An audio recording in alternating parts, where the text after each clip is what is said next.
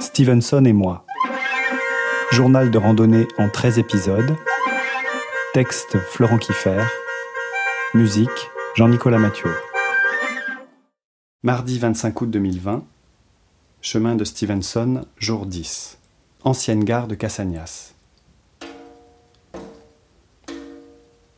Le problème avec les paysages d'exception, c'est qu'on devient vite exigeant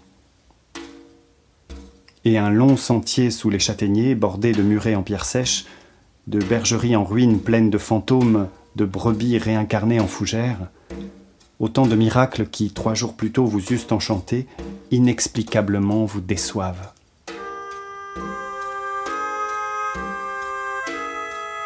Même l'ancienne voie ferrée en surplomb du Mimenté, affluent du Tarnon, affluent du Tarn, avec ses petits tunnels grand siècle, ses entailles franches pratiquées à flanc de montagne par des épées de géants.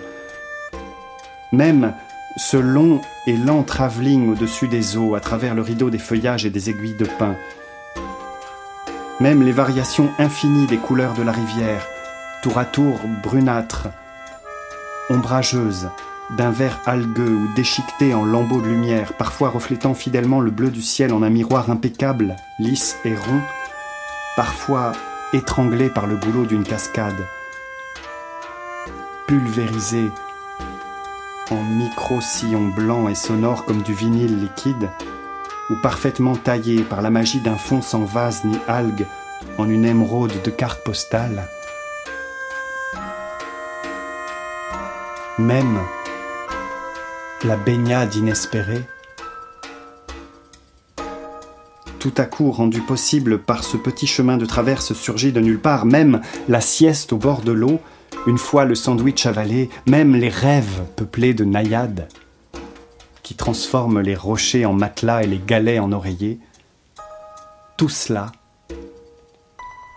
n'est pas assez. On en veut plus. On veut l'avant et l'après. Le sommet à perpétuité et les vacances pour toujours.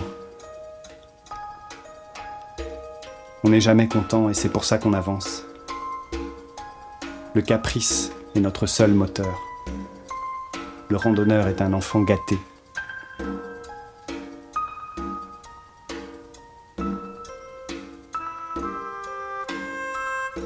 Mon point de chute aujourd'hui est une ancienne gare. Une surprise m'y attend qui me console instantanément. Je retrouve tous les camarades perdus depuis le pont de Montvert.